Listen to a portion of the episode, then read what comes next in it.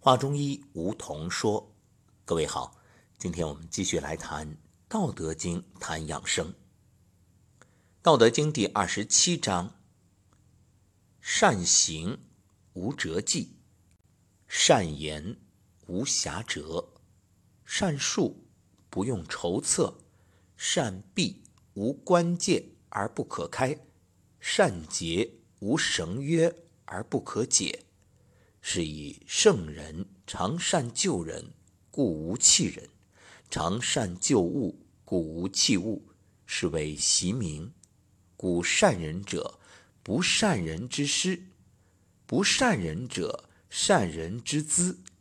不贵其师，不爱其资，虽智大迷，是谓要妙。什么意思呢？说啊，合道境地的人。行为无辙迹可追寻，言谈无瑕疵可指责，谋划不必借助于筹码的演算，关闭不用栓销而不可打开，束缚不用绳索而不可松解。因此，圣人通常留心于救护人，所以没有被遗弃的人；通常呢，留心于修复物，所以呀，没有被废弃的物。这就可以说有了含而不露的明，所以善人可以作为不善人的示范，不善人又可以作为善人的评资。不懂得标榜示范，不懂得善待评资，虽然对善不善的知见有很深的认识与把握，行为举措仍将是糊涂之至。懂得这一点是非常精要玄妙的。正所谓“人尽其才，物尽其用”。这里所说的善人啊，是善于。各位想想，生活当中是不是经常有这样的体会？就是在一位擅长某种技能的人眼里，这件事儿啊就特别简单。所谓“会者不难”，比如一位能工巧匠。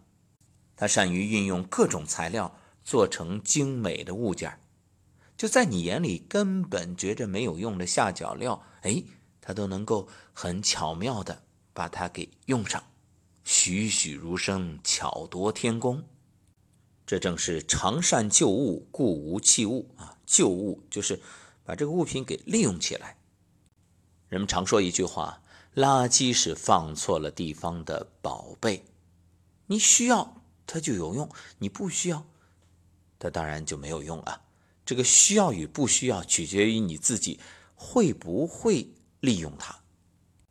所以，这让我们联想到什么问题呢？你看，就像我们常说的，那你善于用的时候，或者说对于需要的人来说，那萝卜都可以救命；对于不需要的人来说呢，人参都可能要命。这正是中医所讲的“不偏不倚，以中为度”啊。而圣人常善救人，故无弃人。意思就是，在圣人眼里啊，天生我材必有用，人人都可成才。所谓的一个都不要放弃，是啊，人尽其才啊，每个人都有闪光点，这取决于你会不会识人、察人。用人，那我们用在养生、用在治疗方面呢？就是没有什么治不好的病，只看你会不会治，你懂不懂究竟这个疾病它的症结在哪里？医疗真正的意义在什么？关怀人，这种关怀呢，不能只是偏重于身体。你看，现代社会也有很多关怀。但是，所谓的呵护备至，不一定真正是对方所需要的，因为很多啊都只是停留在身体表面。真正的呵护应该是身心同时关注，这种关怀关爱，才能让对方呢感受到温暖。否则，你一味的只是在身体层面。甚至强迫对方啊，你必须要吃什么喝什么，必须要怎么怎么做，你不能辜负我对你的爱。这种所谓的关怀，就是以爱之名的绑架。爱的前提呀，是尊重。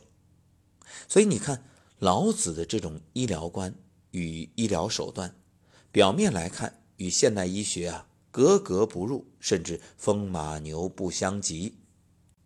为什么这么说呢？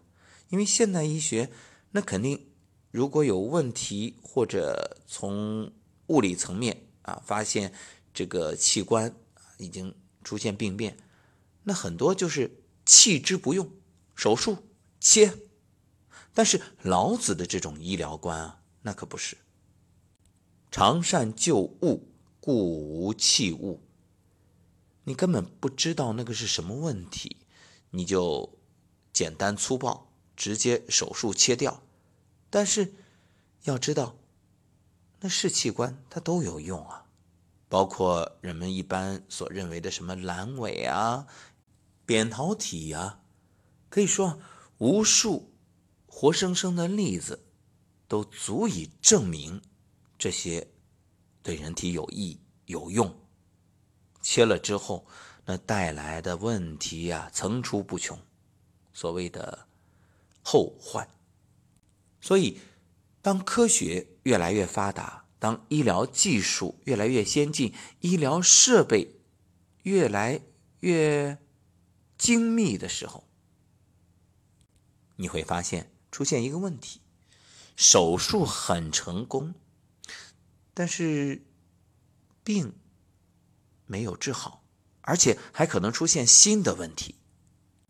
这个时候，我们是不是应该反思啊？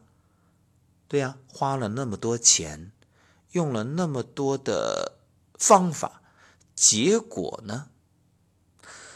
我们应该好好的去学一学《道德经》。